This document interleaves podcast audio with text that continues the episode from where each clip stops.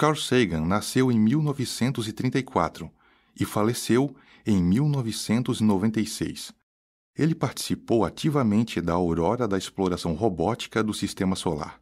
Ele também foi o maior divulgador científico do século XX, com vários livros publicados e tendo apresentado a série Cosmos, uma viagem pessoal, um marco na história da divulgação científica. O texto que você ouvirá chama-se Pálido Ponto Azul, uma reflexão feita por Carl Sagan ao contemplar uma das fotografias feitas pela sonda Voyager 1, quando esta estava a 6 bilhões de quilômetros da Terra, numa viagem sem volta para os confins do universo. Pálido Ponto Azul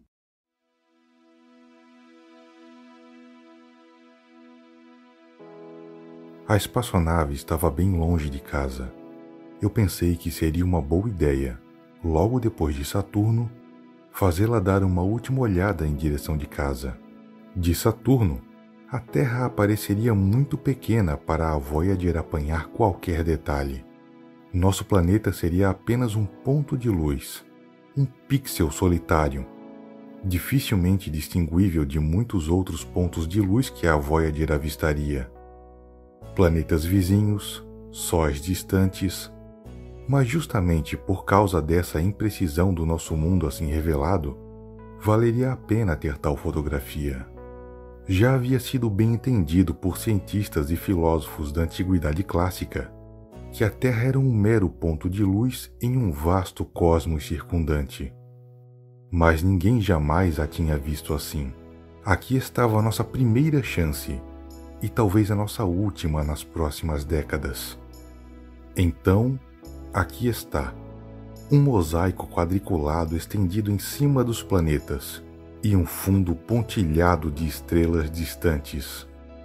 Por causa do reflexo da luz do Sol na espaçonave, a Terra parece estar apoiada em um raio de Sol, como se houvesse alguma importância especial para esse pequeno mundo. Mas é apenas um acidente de geometria e ótica. Não há nenhum sinal de humanos nessa foto nem nossas modificações da superfície da Terra, nem nossas máquinas, nem nós mesmos. Desse ponto de vista, nossa obsessão com o nacionalismo não aparece em evidência. Nós somos muito pequenos.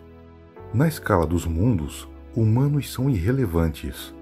Uma fina película de vida num obscuro e solitário torrão de rocha e metal. Considere novamente esse ponto. É aqui, é nosso lar. Somos nós. Nele, todos que você ama, todos que você conhece, todo ser humano que já existiu, todos de quem você já ouviu falar, viveram suas vidas.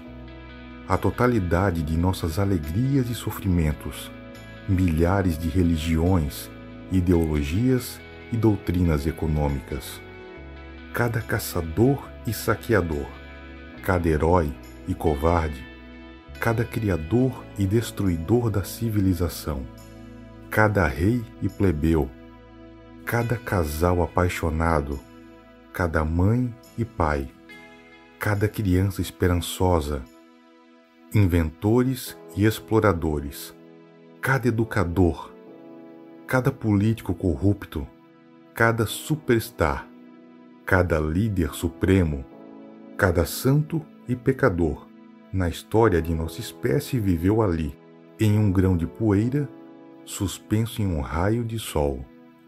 A Terra é um palco muito pequeno em uma imensa arena cósmica. Pense nas infindáveis crueldades infligidas pelos habitantes de um canto desse pixel, nos quase imperceptíveis habitantes de um outro canto o quão frequentemente seus mal-entendidos, o quanto sua ânsia por se matarem e o quão fervorosamente eles se odeiam. Pense nos rios de sangue derramados por todos aqueles generais e imperadores, para que, em sua glória e triunfo, eles pudessem se tornar os mestres momentâneos de uma fração de um ponto. Nossas atitudes, nossa imaginária alta importância, a ilusão de que temos uma posição privilegiada no universo é desafiada por esse pálido ponto de luz. Nosso planeta é um espécime solitário na grande e envolvente escuridão cósmica.